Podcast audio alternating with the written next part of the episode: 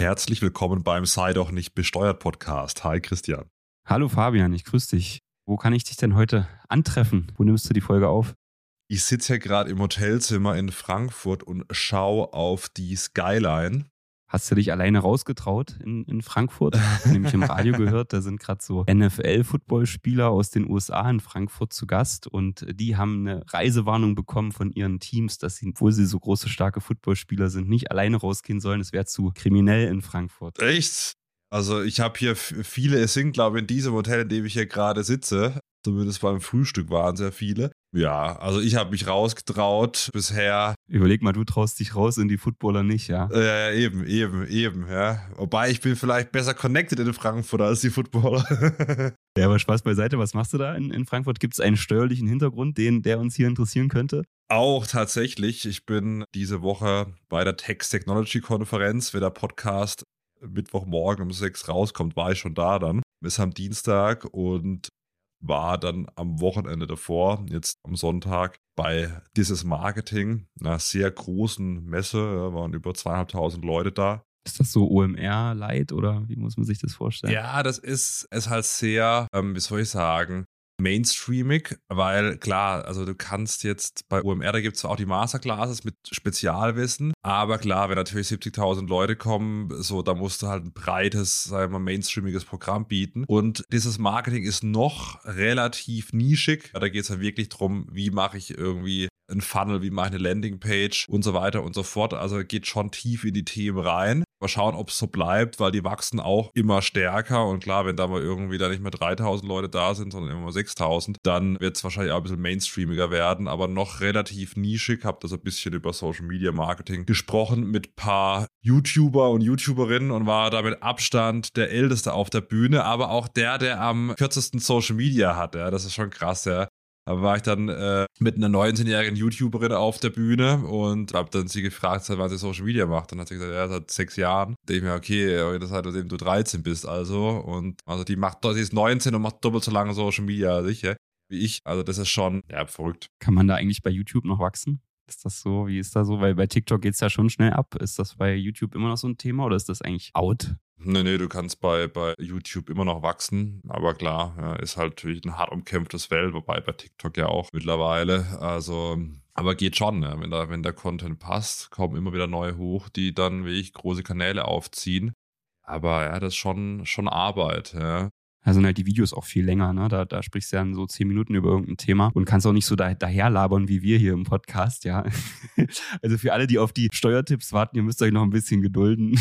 Wir sind da, da wir die Folge wahrscheinlich wieder 30 Steuertipps, äh, 10, 10 Steuertipps in 30 Minuten nennen werden, müssen wir mal schauen, dass wir nicht die 30 Minuten zu sehr überziehen, sonst führen wir unseren eigenen Folgenamen ad absurdum. Fabian, das würde mich noch interessieren. Marketing, okay, YouTube, TikTok, alles klar. Was ist mit Text Technology? Das ist ja doch ein spannendes Thema für alle hier im Podcast. Was kann man da, also kannst du ein bisschen äh, für alle die, die nicht teilnehmen können, zwei, drei Worte zu sagen, was du da berichten wirst? Gute Frage. Ich muss, muss mal das Briefing anschauen.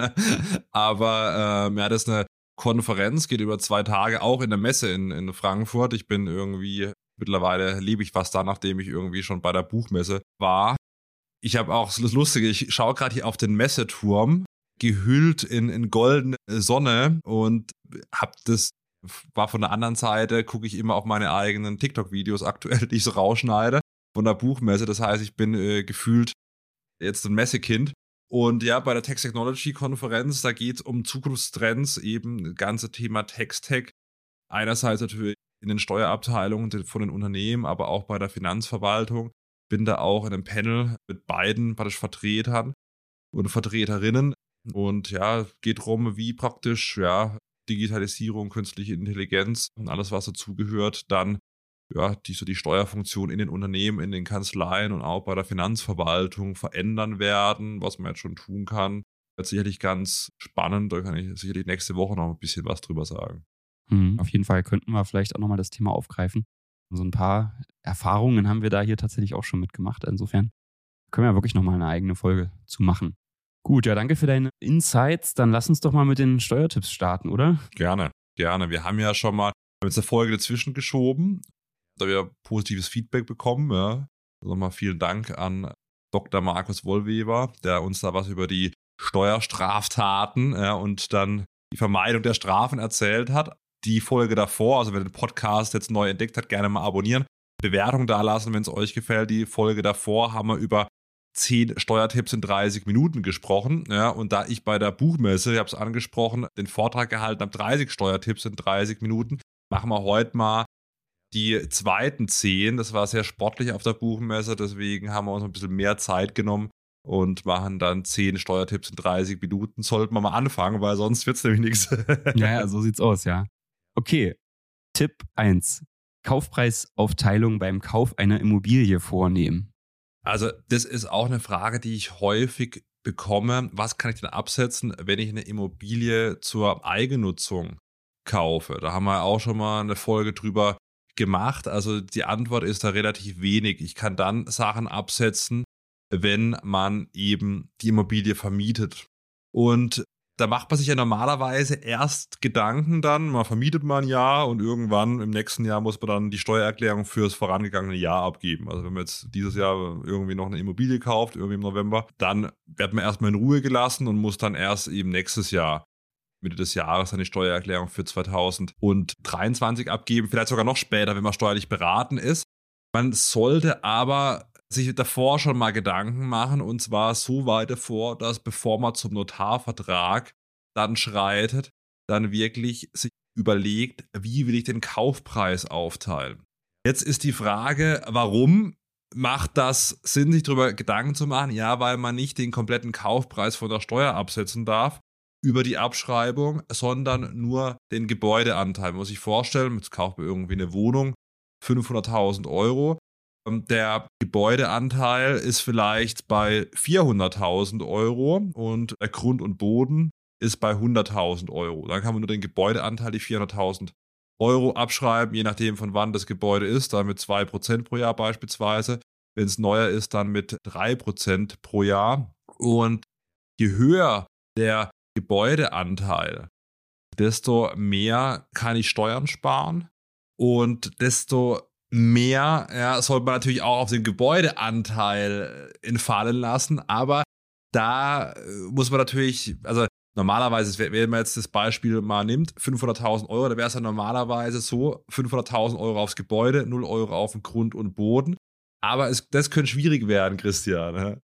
Ja, genau. Also ich meine, die Aufteilung muss schon fair sein oder eben nachvollziehbar weil rein theoretisch kann man ja in den Notarvertrag schreiben, was man will. Ja, da könnte man ja sagen, die Parteien sind sich darüber einig, dass von den 500.000 Euro beispielsweise 500.000 Euro aufs Gebäude entfallen soll und sie gehen davon aus, dass der Grund und Boden wertlos ist. Letztendlich, das kann man da sicherlich reinschreiben, aber wenn man das dann eben beim Finanzamt durchsetzen will, dann wird man damit nicht zum Erfolg führen. Und entscheidend sind eben die Verkehrswerte. Also man muss eben genau schauen, wie viel ist Gebäude, wie viel ist Grund und Boden wert, so will es die Rechtsprechung. Aber natürlich Verkehrswerte, das heißt natürlich auch ein bisschen Ermessensspielraum gibt es natürlich schon, den man natürlich auch gut nutzen sollte. Absolut. Also man soll schon gucken, dass man eben wirklich so gut wie es geht die Sachen aufs Gebäude schreibt, weil eine im Notarvertrag getroffene Kaufpreisaufteilung muss grundsätzlich anerkannt werden. Und dann ist es eben so, wenn es dann wirklich aufgeteilt wurde im Notarvertrag, dann hat man schon mal einen guten Verhandlungsstandpunkt, ja, und das Finanzamt muss dann erstmal schauen, okay, warum soll das denn nicht so sein? Und dementsprechend sollte man schauen, dass man eben diese Kaufpreisaufteilung so gut wie es geht in Richtung Gebäude schiebt, wenn man natürlich weit weg ist von der Arbeitshilfe des Bundesfinanzministeriums, ja, oder zu weit weg ist, dann könnte es natürlich auch schwierig werden, weil wenn man jetzt hier, ich sitze jetzt hier in der Frankfurter Innenstadt, da wird man dem Finanzamt erstmal klären müssen, warum der Grund und Boden hier nichts wert sein soll, ja. Also zu stark sollte man nicht übertreiben, aber ja, da hat man schon Spielraum, den man auch nutzen sollte. Mhm. Und interessant ist ja dann auch, dass man natürlich auch trennen sollte, wenn es so gewisse Gegenstände gibt, die man da auch mitkauft. Einbauschränke zum Beispiel, Küchen und so weiter. Solaranlagen könnte ja auch ein Thema sein. Ja, alles, was irgendwo dazugehört, und einzeln bewertbar ist, das sollte man natürlich auch einzeln bewerten, weil man das natürlich dann auch viel schneller abschreiben kann als das Gebäude. Absolut. Also die Sachen festlegen, auch ein Punkt bei der Grunderwerbsteuer. Richtig, genau, wollte ich gerade sagen. Und da wäre es ja auch wieder interessant für die selbstgenutzte Immobilie. Noch sind wir ja nicht so weit, dass die selbstgenutzte Immobilie grunderwerbsteuerfrei beworben werden kann, zumindest die erste. Wenn ich mir die neuen Pläne der SPD von der Krisenabgabe anschaue, dann könnte es auch noch ein bisschen dauern. Ne? Weil ich glaube, in Thüringen ist es jetzt so, da gab es ja auch den Streit, weil die AfD dazu gestimmt hat, zu der Grunderwerbsteuerreduzierung. Da wurde ja die Grunderwerbsteuer reduziert und da gibt es, glaube ich, auch, also die, die Grunderwerbsteuer wird festgesetzt, aber ich glaube, bis 200.000 Euro kann man dann für so eine selbstgenutzte Immobilie eine Erstattung beantragen. Also so kann man das natürlich auch lösen als Bundesland, so, wenn man das machen will und solange es noch kein Gesetz gibt, die, das das ermöglicht, dass man das einfach auf anderem Wege erstattet. Fand ich auch ganz interessant, ja. Also es gibt schon Möglichkeiten für die Länder, das umzusetzen, wenn es wirklich gewollt ist. Wenn man, wenn man will, geht vieles. Ja, sollen wir mal zum zweiten Tipp kommen, Christian, weil sonst wird es nämlich hier, wird's hier eng mit der Zeit. die Erholungsbeihilfe, steuerbegünstigter Gehaltsbestandteil. Genau, da werden wir noch in, in dieser Folge paar ansprechen. Was viele nicht wissen, der Arbeitgeber kann dem Urlaub ein bisschen finanziell unterstützen. Und zwar mit der sogenannten Erholungsbeihilfe. 156 Euro pro Person und nochmal 104 Euro für den Ehepartner und 52 Euro für jedes Kind. Das geht sogar, wenn man jetzt beim selben Arbeitgeber arbeitet. Also da hat man dann zweimal 156 Euro, dann zweimal 104 für den Ehepartner. Das macht dann nichts, wenn er, wenn er beim selben Arbeitgeber arbeitet und dann halt, nachdem er zwei Kinder hat, dann dementsprechend auch nochmal diese 52 Euro mal zwei. Und ja, das ist eben eine gute Sache weil es ist steuerfrei und man muss mehr oder minder keine großen Nachweispflichten erfüllen. Also man muss, glaube ich, nicht mal Urlaub fahren, man muss eben nur bescheinigen, dass man es eben wirklich dann für den Urlaub nutzt, kann sogar irgendwie happy at home den Urlaub zu Hause machen. Also man muss jetzt nicht irgendwie, keine Ahnung, nach Teneriffa reisen oder so. Genau, also es kann auch bar ausgezahlt werden. Ne? Man muss das jetzt nicht hier an die AIDA zahlen, wenn die Mitarbeiter da die Kreuzfahrt machen wollen, sondern man kann das bar auszahlen, was natürlich echt gut ist, damit man eben auch genau die Fälle begünstigt, wenn man zu Hause Urlaub macht, kann ja auch erholsam sein. Und jetzt hast du gesagt, steuerfrei. Also das stimmt schon, bei den Mitarbeitern kommt es ja steuerfrei an, aber der Arbeitgeber, der muss natürlich schon was zahlen, ne? Ja, ja, absolut. Also der muss eine Pauschalsteuer übernehmen. Also dementsprechend ist es dann für den Arbeitnehmer, die Arbeitnehmerin steuerfrei. 25 Prozent ist die Pauschalsteuer, ne? Und das ist ja gar nicht so schlimm, weil wenn man jetzt normales Gehalt zahlen würde, würde man ja sonst eh 20, 21 Prozent Arbeitgeberbeiträge zur Sozialversicherung zahlen müssen. Die muss man dann nicht zahlen, dafür eben die Pauschalsteuer, weil das Ganze sozialversicherungsfrei ist. Also es ist ein bisschen mehr Belastung für den Arbeitgeber, aber dafür, dass man dann die Möglichkeit hat, den Mitarbeitern was steuerfrei zukommen zu lassen, wäre man ja eigentlich blöd, wenn man das nicht, nicht nutzt, muss man sagen, oder? Machen, machen tatsächlich aber wenige. Ja, also wenn ich da als mal ein Video drüber mache, da sind viele ganz überrascht, dass es sowas gibt. Ja, aber das ist eben wegen den Dokumentationspflichten relativ simpel, wenn ich dann überlege, keine Ahnung, weiß gar nicht, ob das, ach, das kommt sogar in dieser Folge noch, ja, dann machen wir hier keinen Spoiler, aber bei der Gesundheitsförderung, da sind die, ja, einmal die Schrauben enger gedreht, da kann ich das nicht einfach auszahlen. Ja, machen wir doch gleich mal die Gesundheitsförderung, oder? Dann springen wir jetzt mal, ja. Oder warte mal, das haben wir aber, nee, das haben wir in der nächsten Folge. Ja. Oh Mama, ihr könnt jetzt richtig, ja, was für, also als hätten wir es geplant, ja. als, als hätten wir es geplant. Also gern mal den Podcast abonnieren. Ja, wir sind, wir sind ungewollt richtige Social Media Profis jetzt mittlerweile. Du kommst ja hier frisch von der Marketingkonferenz, Fabian. Ich, ich das wäre auch enttäuscht, wenn du jetzt nicht so drauf wärst, ja. Ja, also wenn ihr es nicht verpassen wollt, dann abonniert unseren Podcast. Ja. genau. Ja, also gute, gute Sache und wirklich die eher untypisch für Deutschland, dass diese Dokumentationspflichten sollte man vielleicht mal ausweiten, nicht nur bei den Erholungsbeihilfen, sondern mal ein bisschen drüber hinweg, ja. Aber dafür kommt jetzt trotzdem ein Knaller, finde ich, der nächste Punkt. Ja, die, die Mitarbeiterbeteiligungen, die waren lange, ich glaube, bei 360 Euro, also im Prinzip pro Jahr wohlgemerkt, also steuerfreie Mitarbeiterbeteiligungsmöglichkeiten, 360 Euro Freibetrag. Dann wurde der Beitrag mal zwar vervierfacht auf 1440 Euro. Da gibt es noch ein lustiges, lustiges Video aus dem ersten Livestream mit Christian Lindner und, und, und mir, wie er das findet, dass, dass, dass die jetzt so hoch sind. Und kann man sich mal anschauen, das ist echt lustig. Und jetzt soll es ab 2024 so sein, dass es eben bei der Mitarbeiterbeteiligung einen Steuerfreibetrag von 5000 Euro pro Jahr gibt. Das ist aus meiner Sicht eine gute Entwicklung. Das ist mega, ja. Und die Sache ist, wenn man jetzt hört Mitarbeiter, Mitarbeiterbeteiligung, denkt man so, naja, das ist was für die Konzerne. Ja, klar macht Siemens oder SAP irgend so ein Mitarbeiterbeteiligungsprogramm. Was soll ich als kleines mittelständisches Unternehmen jetzt davon haben? Und da gibt es aber auch echt gute Lösungen, wie man das Ganze für, für kleine Unternehmen anwendet. Das ist so ein bisschen interessant. Mit dem Gesetz hat man eigentlich sonst kaum was zu tun. Das ist, zu tun. Das ist das fünfte Vermögensbeteiligungsgesetz. Da steht drin, welche Arten von Zuwendungen denn als Mitarbeiterbeteiligung gelten. Und da sind jetzt nicht nur Aktien genannt, sondern da gibt es wirklich einen ganzen relativ langen Katalog an Mitarbeiterbeteiligung. Interessant finde ich, dass zum Beispiel auch sowas wie eine stille Beteiligung, ein partiarisches Darlehen oder auch ein ganz normales Darlehen als Mitarbeiterbeteiligung angesehen wird. Und das kann man natürlich relativ easy auch als kleines Unternehmen herrichten. Wir haben das zum Beispiel bei uns auch gemacht als Steuerkanzlei, dass wir den Mitarbeitern eine Mitarbeiterbeteiligung in Anführungsstrichen ausgeben in Form eines Darlehens uns gegenüber. Ja, also wir schulden dann den Mitarbeitern Geld, ein Darlehen, das wird auch verzinst. Und dann können wir diesen Freibetrag auch nutzen als Steuerkanzlei, weil wir ja sonst keine Aktien ausgeben können. Und wichtig ist noch, das muss dann verbürgt werden von einer Bank, wenn man das als, als Darlehen macht.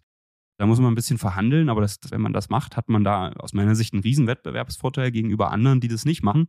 Und ja, richtig cool wird natürlich, wenn das nächstes Jahr auf 5000 Euro erhöht wird. Fabian, wir müssen auch noch ein bisschen die Daumen drücken. Ne? Durch den Bundesrat ist das noch nicht mit der Erhöhung, das Zukunftsfinanzierungsgesetz. Nee, nee, nee. Vor allem, wenn ich jetzt die jetzige, die jetzigen Vorstoß so sehe der Parteien, insbesondere von der SPD, da bin ich mal gespannt, was so in der Jahresendrallye noch alles gedealt werden muss. die SPD oder waren das die Jusos? Das war richtig die SPD, oder? Ich weiß gar nicht. Äh, ich glaube schon, dass es die SPD war. Doch, doch. Also die, die diskutiert zumindest mal über eine temporäre Krisenabgabe für, für Superreiche, wie sie es nennen, also die, die im reichen Steuersatz sind.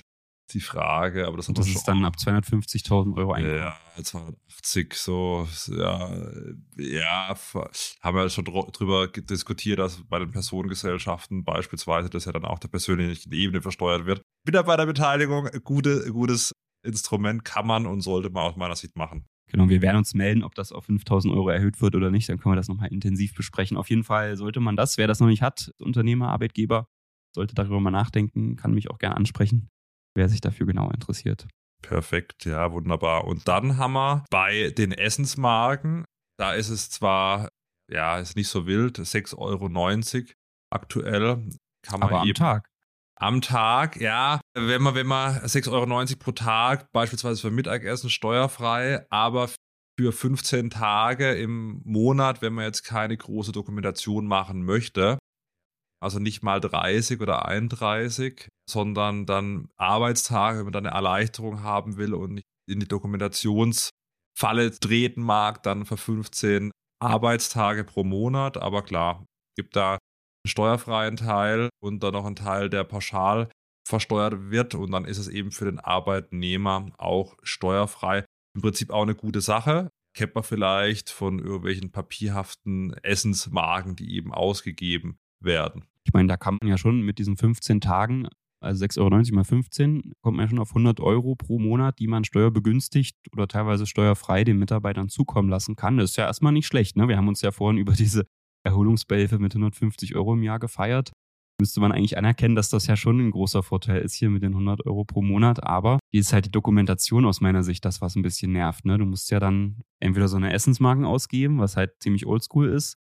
Oder es gibt ja da so tolle Apps, die wirklich ganz toll sind, nutzen wir auch in oder so, ne, wo man dann sagen kann, man scannt den Beleg ein der, der Mitarbeiter scannt den Beleg ein, mit dem er äh, eben essen war. Aber den Arbeitgeber verpflichtet es natürlich, das auch durchzugucken. Hat er jetzt wirklich nur Essen gekauft oder waren da Zigaretten dabei oder weiß ich gar nicht, ne? Das würde mich ein bisschen nerven. Deswegen mache ich das nicht. Oder bin da nicht so der Fan von. Ja, weiß ich, muss immer so aufpassen, was ich sage, aber es könnte sein, dass so die Regulatorik in dem Bereich vielleicht so künftig ein bisschen gelockert wird, weil das Problem ist die aktuelle, oder sagen formulieren wir es anders. Die Regulatorik sollte gelockert werden, weil, ja, es ist halt in dem digitalen Zeitalter. Ich kann eigentlich diese Essensgutscheine nicht kumulieren. Wird dann trotzdem gemacht, weil klar, wenn ich Papiergutscheine habe, kann ich sie irgendwie ansammeln. Aber man sollte schauen, dass man eben bei den digitalen Gutscheinen das auch ein bisschen lockerer macht, Kumulierungsmöglichkeit bietet und dementsprechend das bisschen nicht mal die Beträge höher macht. Das wird ja jährlich sowieso angepasst, aber dass man es eben in ein digitales Zeitalter überführt. Ich glaube, so viel kann ich sagen. Die Idee liegt beim Bundesfinanzministerium in der, in der Regierung und mal schauen, was da kommen wird.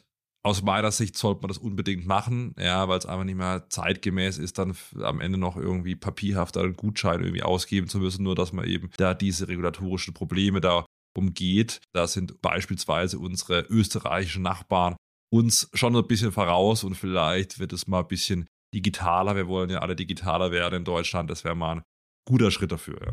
Wie läuft das denn in Österreich? Weißt du das? Da, da ist die ja, Kumulierungsmöglichkeit eben, eben gegeben und da ist es eben auch so, dass man dann problemlos digitalen Essensmarken auch arbeiten kann. Also vielleicht kommt es in, in Deutschland. Nicht müssen wir, pass auf, wahnsinnige Überleitung mit dem Fahrrad oder mit dem E-Bike nach Österreich abdüsen. Das ist ja weit für mich. Das stimmt, ja. Für mich äh, nicht so weit aber auch noch weit, ja. Vielleicht mit dem, vielleicht mit dem E-Bike. Aber, also Fahrräder, die Überlassung von Fahrrädern ist steuerfrei, ja. Könnte ich mal in meinen Anstellungsvertrag von der GmbH eigentlich reinschreiben? Ja, frage ich mich, warum hast du das nicht? Ja, meinem Fahrrad wurde geklaut, deswegen ist es vielleicht, ja, das, gut, gut, dass wir die Podcast-Folge machen, Christian.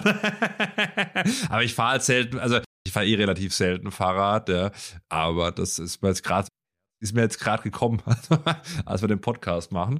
Ja. Hast, hast du, kann man das verraten, Christian, hast du ein, Fahrrad oder ein E-Bike oder dein Unternehmen? Nee, wir haben, hatten haben so ein Pool-Fahrrad, das wir für Botenfahrten mal früher genommen haben. Aber so, ich habe aber Mitarbeiter bei uns, die das machen, auch die dann extra auch gesagt haben, komm, ich will lieber ein Fahrrad haben, statt jetzt hier irgendwie eine Gehaltsanpassung. Macht ja auch total viel Sinn, weil ich würde mir eh ein Fahrrad kaufen. Da gibt es dann da so Verrückte, die sich dann da so riesenteure Rennräder und sowas holen. Und das, das kann man natürlich machen, ist ja, ist ja steuerbegünstigt, dass man eben sagt, okay, es gibt dann halt jetzt als Bonus so ein Fahrrad zum Beispiel, ja, und dann kann man das als Arbeitgeber kaufen, von der Steuer absetzen. Und der Mitarbeiter muss jetzt nicht wie bei so einem Firmenwagen oder so für die private Nutzung dann was bezahlen. Man muss aber ein bisschen aufpassen bei der Umsatzsteuer. Ne? Das ist dann da nicht ganz so trivial. Und wenns E-Bike über 25 km/h fährt, also ich glaube, das nennt man dann S-Pedelec, dann muss man eben die Privatnutzung auch versteuern, weil es dann als Kraftfahrzeug gilt. Und dementsprechend aber ja, das sind ja, also erstmal bei, bei Elektrofahrzeugen ist es ja noch mit der mit dem Viertel des Brutolistenpreises, also 0,25 Prozent bei der Privatnutzung. Und so ein Ding, selbst wenn das 10.000 Euro kostet, was sicherlich schon ein extrem Beispiel ist, ist man da immer noch, hat man da relativ wenig, was man versteuern muss. Aber bis 25 km/h und normale Fahrräder sind steuerfrei. Und so ein Rennrad kann ja auch mal ein paar tausend Euro kosten. Und wenn ich das als Mitarbeiter dann irgendwie aus dem Nettogehalt zahlen muss, muss ich brutto mal vereinfacht gesagt das Doppelte verdienen. Und dann ist es natürlich schon gut, wenn der Arbeitgeber das zur Verfügung stellt. Ja, genau. Bei der Umsatzsteuer vielleicht nur um das abschließend zu machen. Also man könnte die Umsatzsteuer äh, abziehen, aber müsste natürlich dann, leider für die Umsatzsteuer gilt das nicht, diese Ausnahme. Da muss man dann eben eine ja, so eine Privatentnahme. Dafür muss man dann die Umsatzsteuer abführen. Das gilt nicht, meine ich, wenn die Fahrräder maximal 500 Euro kosten. Also wenn jetzt jemand nur so eine Krücke da haben will für die Stadt oder so, da kann dann der Arbeitgeber sogar noch die, die Vorsteuer äh, wieder bekommen. Ist ja auch nicht schlecht. Und was ich letztens auch mal nachgeschaut habe, was mich auch ein bisschen überrascht hat, E-Roller. Also hier, ne, mit denen ja auch viele fahren. Die meisten leihen sich die aus, aber manche kaufen die sich da ja auch, so eine E-Roller. Die fallen nicht unter diese Begünstigung. Es muss dann schon echt ein Fahrrad sein und das ist eben bei E-Rollern nicht der Fall. Das, das, das läuft da nicht. Da wäre die zur Verfügungstellung an die Mitarbeiter dann steuerpflichtig. Ja, guck mal, habe ich auch noch was gelernt hier im Podcast. Sehr gut. Du wolltest ja schon E-Roller kaufen, stimmt's? ja, ja. Wenn ich mal in, in Freiburg bin, war tatsächlich schon länger nicht mehr der Fall, aber ich wohne in der, in der Innenstadt und habe mein Büro auch in der Innenstadt. Das heißt, ich laufe da immer. Also von dem her ist da die Notwendigkeit nicht so gegeben. Und wenn ich aber weiter weg muss, dann muss ich sagen, sitze ich ins Auto. Dann Thema Trinkgelder. Trinkgelder sind grundsätzlich steuerfrei, wenn sie freiwillig gezahlt werden und jetzt nicht irgendwie ein Anspruch drauf besteht und, und dann die Leistung gekürzt wird. Also typisches Beispiel, man ist im Restaurant, der Service hat einem gut gefallen und man gibt dann an den Angestellten, wohlgemerkt, der Kellner, an die angestellte Kellnerin ein Trinkgeld. Hätte es nicht machen müssen, aber ja, macht, dann sind die Trinkgelder steuerfrei. Wo man so ein bisschen aufpassen muss, das auch als Steuertipp, ja, weil es viele auch nicht wissen, wenn ich jetzt Unternehmer bin und irgendwie, keine Ahnung, ich habe einen Friseurladen, bin da One-Man- oder One-Woman-Show und bekomme dann Trinkgelder, ja, da muss ich schon aufpassen, wenn ich als Unternehmer Trinkgelder einnehme, nicht nur äh, bei der Einkommensteuer oder bei den Ertragssteuern, sondern auch bei der Umsatzsteuer. Da muss man, muss man aufpassen. Ne? Findest du das eigentlich ungerecht, dass Trinkgelder steuerfrei sind? Ist im Vergleich kann man so Gastronomie oder so, da ist das ja natürlich gang und gäbe, dass man Trinkgelder verlangt. Ja, ich meine, wir sind ja nicht in den in amerikanischen Verhältnissen, wo man dann echt angemauzt wird, wenn man kein Trinkgeld bekommt. Aber das spielt ja schon eine große Rolle und ist das nicht im Vergleich zu anderen Branchen äh, unfair? dass das da steuerfrei sein kann, gerade in der, in der Branche Gastronomie. Meine Mitarbeiter kriegen nicht steuerfreie Trinkgelder, ist ja irgendwie auch. Ja, ja das, ist, das, ist eine, das ist eine gute Frage. Aber sie könnten es theoretisch auch bekommen. Ja? Also es können wir jetzt ein Mandant von euch kommen und sagt, hey, die, die Körperschaftssteuererklärung hat mir jetzt so gut gefallen. Ja, ja. Kriegst du mal, kriegst du mal ein Trinkgeld, da wäre das theoretisch ja auch steuerfrei, wenn es zusätzlich zu der erbrachten Leistung ohne Anspruch ist, ja, und ich nicht irgendwie den Preis gekürzt habe, das ist die Voraussetzung, dann wäre es ja theoretisch auch möglich. Ihr müsst halt mal eure Mandanten besser behandeln, Christian, dass ihr mal bitte drin, da sie Trinkgelder geben. Also in der Theorie wäre es ja möglich. Jetzt keine Branchen, also steht jetzt nicht im Gesetz, in Klammer gilt nur für Gastronomie, Klammer zu, aber ist natürlich in der Praxis, ich habe es noch nie erlebt, dass jemand irgendwie sagt, wow, die, keine Ahnung, Anlage ÖR oder Anlage G oder irgendwas ist so, so gut gemacht, ja, da mache ich jetzt mal ein Trinkgeld, ja. Ja, das stimmt, ja. Ich hatte das letztens gelesen, da ist ja immer noch die Diskussion, was ist nun mit der Gastronomie, 19% oder 7% zukünftig? Ja, du hast ja letztens, glaube ich, da was zu gepostet, dass du ganz, dass du vielleicht doch wieder ein bisschen mehr Zuversicht hast, dass das bei 19% Umsatzsteuer bleibt für Speisen vor Ort. Hast du da nochmal ein, ein Update oder? Nee, also aktuell, es ist natürlich viel Tuvabu, viele setzen sich ein, vor allem außer Gastronomie, dass eben der Mehrwertsteuersatz bei 7% bleibt. Es gibt aktuell nichts Neues. Ich würde eher, ja, es ist, also der Finanzminister hat gesagt, hier da offen für eine Diskussion, aber die Steuerschätzung war halt wirklich nicht so gut, wie man es erwartet hat im Herbst jetzt vor einer Woche und also ich würde eher sagen, ich habe ihn mal gefragt, wie sieht's aus? Und dann wollte er sich nicht so, nicht so festlegen. Aber ich würde jetzt mal sagen, wir sind eher, also wir, wir waren bei 50-50 vielleicht und jetzt sind wir bei 60 für eine Wiedereinsetzung von 19 Prozent, weil das Zentrum für europäische Wirtschaftsforschung hat da so, ja, das wissenschaftlich mal auseinandergenommen und hat halt gesagt, das ist alles schön und gut, die gastronomischen Argumente, die da kommen, aber macht keinen Sinn. Und ist vielleicht sogar unfair, wenn man es bei, bei 7% belässt, dann auch im Vergleich zu den anderen Branchen. Also ich glaube eher, es wird wieder eingesetzt auf 19%, aber klar, ist natürlich ein populäres Thema, das, was bei 7% lässt, weil wer hat Bock in einem Restaurant mehr Geld zu zahlen dann. Also da sagt ja keiner, wow, ger gerne zahle ich jetzt fürs Essen mehr. Also das ist natürlich schon äh, nachvollziehbar, dass man es bei 7% lassen will. Ich kann sagen, persönlich bin ich auch dafür, aber ich glaube, es ist nicht unbedingt notwendig, muss ich sagen. Also das sieht man auch, wenn man sich mal die Ausarbeitung vom ZEW anschaut. Und ja, aber wir werden sehen. Aber ich glaube nicht, dass, dass es kommt, aber würde es mir wünschen, dass es, dass es bei 7% bleibt. Ja. Ja, wir sprechen ja auch immer darüber, dass die Steuerung von Lohn so teuer ist, dass sich das Arbeiten eigentlich nicht so richtig mehr lohnt, ne? Und man dann eigentlich am liebsten nur noch für steuerfreie Trinkgelder arbeiten will oder so, weil sonst zu viele Abgaben zu zahlen sind. Und dann ist es natürlich irgendwie auch naheliegend, vielleicht zu sagen, ja, sollten wir vielleicht doch mehr aus der Umsatzsteuer rausholen, um da irgendwie bei den, bei den Abgaben auf Arbeit zu sparen. Finde ich auch gar nicht so, so abwegig, den Gedanken. Dann würde ich wahrscheinlich auch mich nicht allzu stark noch dafür einsetzen, dass das jetzt unbedingt bleiben muss. Ich würde ich auch so sehen mit der, mit der reduzierten Umsatzsteuer. Aber alle Gastronomen, die zuhören und, und die mich kennen, bitte jetzt nicht dann gleich mich daraufhin äh, verurteilen. Nächster Punkt, zwar nicht ganz steuerfrei, aber man kann einiges gestalten beim Firmenwagen. Ja, der Garagestellplatz ist steuerfrei, also ich muss, muss nicht nochmal extra was zahlen, wenn ich jetzt am beispielsweise Unternehmen einen Tiefgaragenstellplatz habe oder am Unternehmen, bei dem ich arbeite, dann einen Parkplatz. Das ist dann tatsächlich steuerfrei. Bei, beim Firmenwagen sieht es ein bisschen anders aus. Da haben wir auch schon mal eine Folge drüber gemacht, wie man denn die Firmenwagen-Sachen versteuern muss. Vielleicht da nochmal kurz. Wenn man eben weniger für die Privatnutzung an Steuern zahlen möchte, dann kann man ein Elektroauto kaufen. Da neu.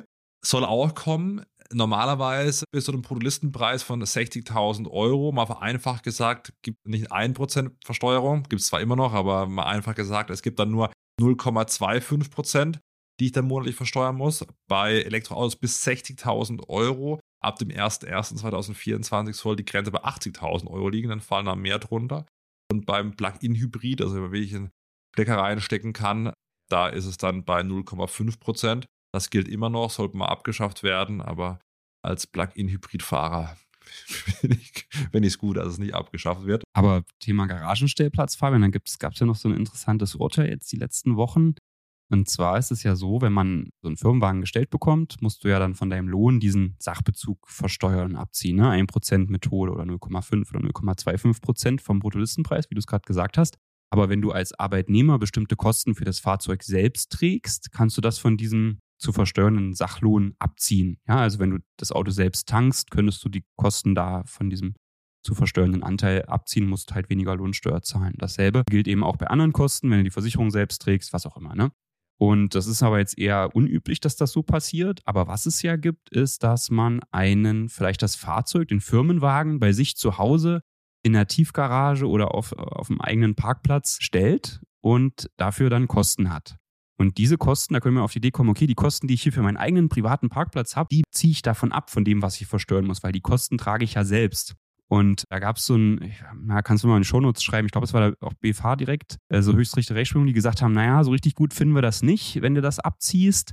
Das geht eigentlich nur, wenn es wirklich vom Arbeitgeber eine Verpflichtung gibt, dass du das Auto dann tatsächlich irgendwie sicher auf einem bestimmten Stellplatz, also wenn du den Firmenwagen als Arbeitnehmer auf einem bestimmten Stellplatz abstellen musst. Das heißt natürlich, eigentlich heißt das, wenn man also das machen will, dass man den Garagenstellplatz Kosten, die man dafür hat, steuerlich zum Ansatz bringen will, muss man die Verträge mit dem Arbeitgeber so gestalten, dass der einen wirklich auferlegt, dass dieser Firmenwagen ganz besonders geparkt werden muss damit er eben nicht an Wert verliert oder so, dann kann das noch funktionieren, dass man die Garagenstellplatzkosten, die privaten, da noch mit zum Abzug bringt. Fand ich ganz interessant letztens, ja. Genau.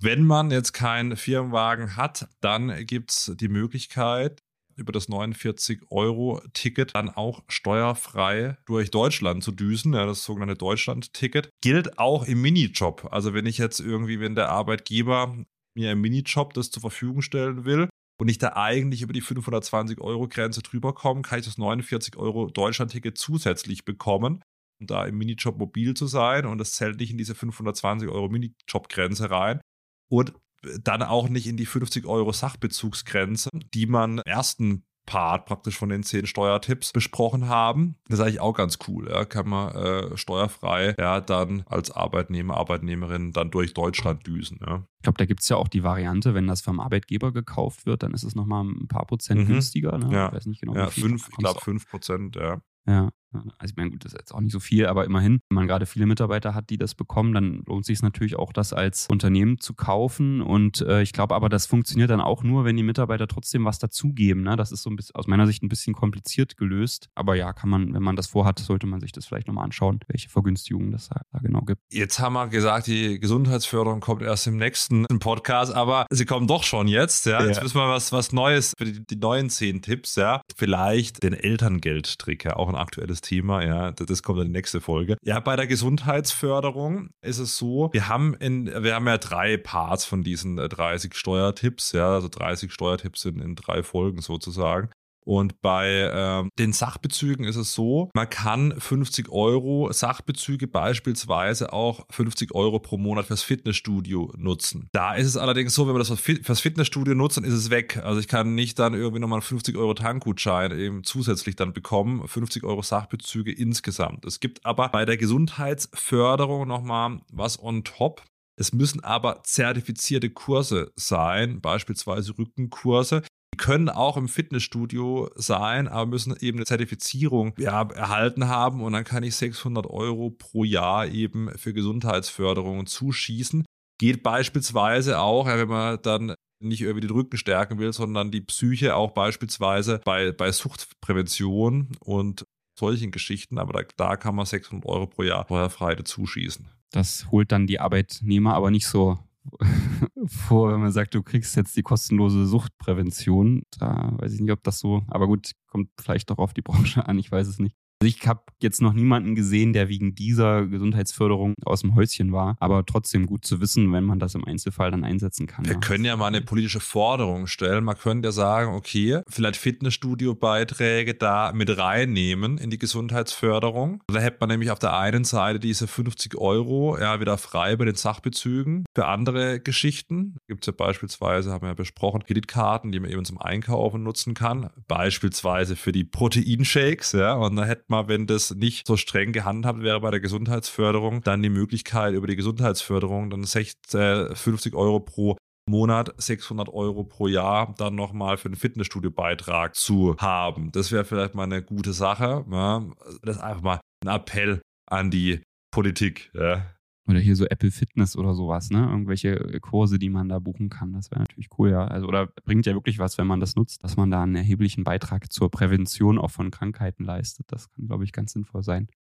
Dann, Christian, Thema für dich, ja, Kinderbetreuung von nicht schulpflichtigen Kindern oder Kinder bis, bis 14. Da gibt es ja, habe ich neulich mal ein Video äh, drüber gemacht. Da gibt es ganz, ganz interessante Möglichkeiten. Also erstmal Kinderbetreuung für nicht schulpflichtige Kinder kann der Arbeitgeber übernehmen, ist steuerfrei für den Arbeitnehmer und auch wenn ich jetzt nicht so einen wohlwollenden Arbeitgeber habe, kann ich beispielsweise diese Kinderbetreuungskosten, die mir selbst entstehen, eben auch von der Steuer absetzen. Zwei Drittel der Kosten, maximal 4000 Euro pro Jahr. Da gibt es einen ganz interessanten Fakt und zwar, wenn jetzt beispielsweise die Großeltern auf die Kinder aufpassen und die fahren irgendwie zum Kinderaufpassen, was weiß ich, von München nach Nürnberg oder was auch immer und passen mal auf die Kleinen auf, da kann man denen die Fahrtkosten erstatten und braucht dann nur eine einfache Rechnung, ja, wo Betreuungszeitpunkt draufsteht, dann ja Vor-, Vor Nachname, Anschrift äh, von, von beiden, also von Großelternteil, Elternteil. Vorsicht, keine Umsatzsteuer ausweisen, aber dann kann ich mit dieser Rechnung eben steuerfrei Fahrtkosten erstatten und die Großeltern müssen es nicht versteuern und die Eltern können es von der Steuer absetzen. Das ist auch mal ein ganz charmanter Tipp.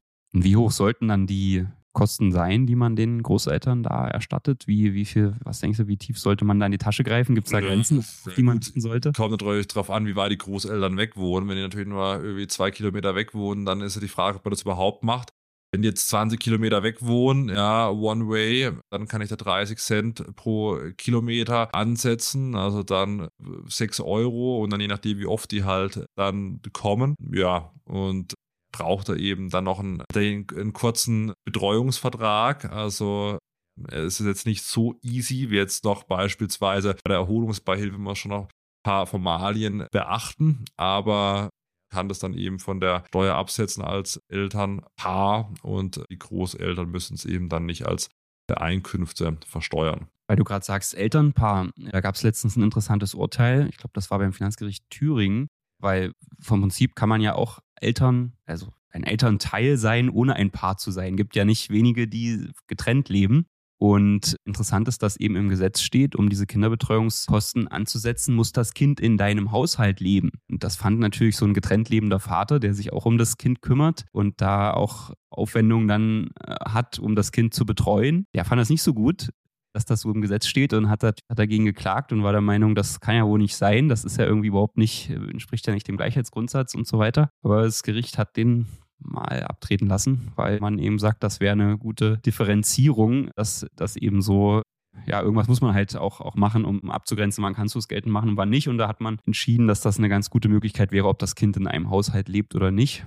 Finde ich, passt nicht so richtig in die Zeit heutzutage eigentlich. Schade. Das könnte man sicherlich auch ändern. Absolut, absolut. Christian, es waren zehn Steuertipps, jetzt nicht in 30 Minuten wie geplant. Wir haben ein bisschen überzogen, aber denke ich, war trotzdem ganz lehrreich. Und ja, dann sieht man sich dann doch nächste Woche mit den nächsten zehn Steuertipps in 30 plus Minuten. so, vielleicht machen wir auch nochmal jetzt eine Zwischenfolge, je nachdem, wie die aktuellen Entwicklungen sind. Ist ja, wie gesagt, vieles in der Pipeline, Mehrwertsteuer, Gastronomie, Riesenabgabe der SPD und so weiter und so fort.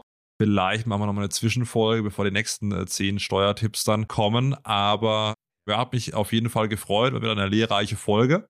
Ja, und ich freue mich natürlich auf deine Tipps schon zum Elterngeld, wie man das dann weiterbekommt, wie man der, dem Familienministerium da mit der Grenze von 150.000 Euro Einkommen da aus dem Weg gehen kann. Da werden wir bestimmt was Gutes zu finden. Genau, das wird man sehen ob das überhaupt kommt. Aber wenn es denn kommen sollte, die Reduzierung, dann haben Chris und ich natürlich ein paar Tipps parat, wie man das umgehen kann. Also gerne, wie gesagt, den Podcast abonnieren und dann sieht man sich dann oder hört sich nächste Woche wieder. Liebe Grüße, Christian, äh, aus Frankfurt dieses Mal nach Halle. Alles klar, vielen Dank und mach's gut. Bis nächste Woche. Tschüss. Ciao, ciao.